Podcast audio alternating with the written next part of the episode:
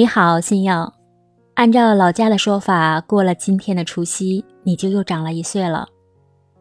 二零二三年，这是你人生四字头的第二年。如果把人生比作是一部几十集的电视剧，那你的这部人生大剧已经演到了四十一集。新的一年，你将会彻底告别职场。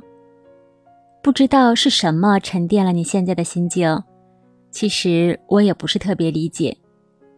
你怎么就扔掉了对工作拼杀的激情呢？我清晰的记得，你曾经对自己是有过担心的。你担心脱离职场后，你会与社会脱轨；你也担心自己脱离职场后，身心回归生活，自己会迷茫困惑。但是过去的这一年里，你真的很棒。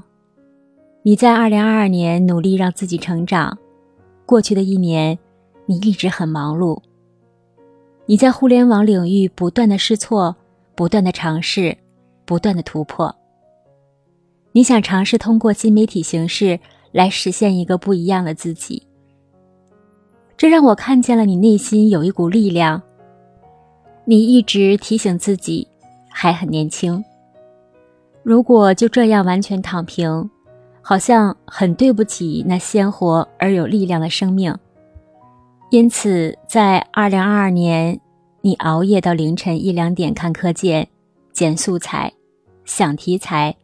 为做内容而无法入眠，非常高兴在不断学习试错的过程当中，最后你终于明白了一个道理：你没有学霸的本质，你没有骄人的天赋，你更没有过硬的资本，你有的只是这平淡无奇的努力。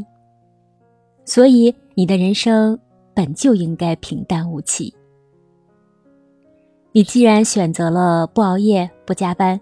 不出差的这种人生轨道，那是因为你厌倦了，你厌倦了那种阿谀奉承的职场，你厌倦了酒桌上的高谈阔论，你也厌倦了在陌生客户之间假装你很热情，然后再说着那些违背内心的话，强颜欢笑，然后还有那些每个月的阅读考核。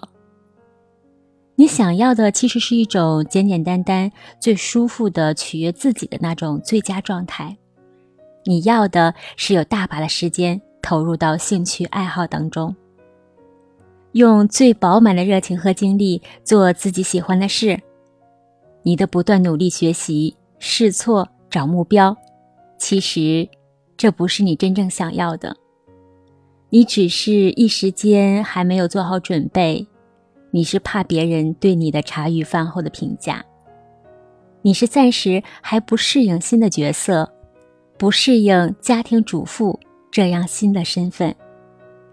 好像是社会一直为这样的身份和角色标榜了很多不一样的标签，比如不行、没有价值，或者是不优秀等等。你好像害怕那些来自四面八方和以前不一样的声音。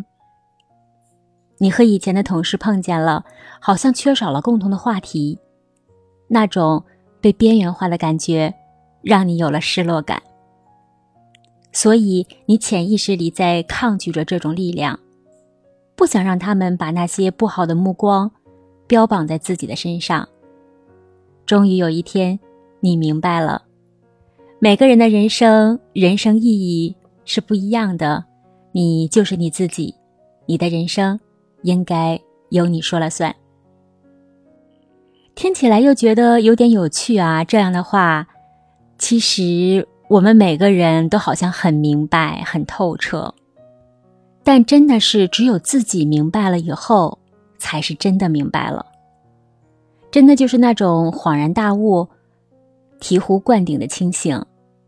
也只有这个时候，自己才清楚，原来以前那些所谓的明白和理解。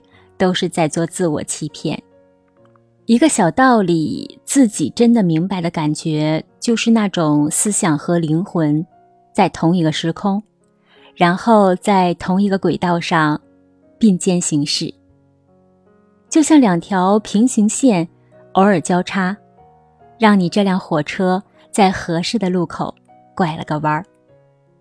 然后呢，他们继续平行承载着你向前飞速的行驶着。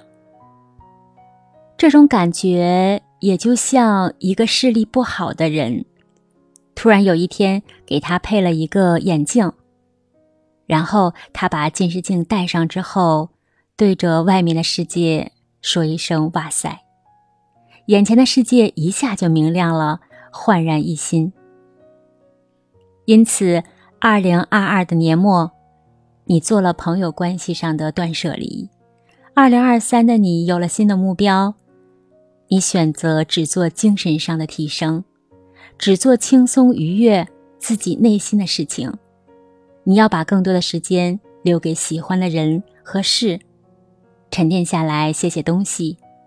你的价值不是金钱来定义的，你的价值是需要快乐和喜悦。来平衡的，在最后送给你胡适先生的一段话：人生就如同站在戏台上唱戏，怎么唱自己说了算；人生观就是自己如何看这场戏。人生的意义呢，就是如何看人生。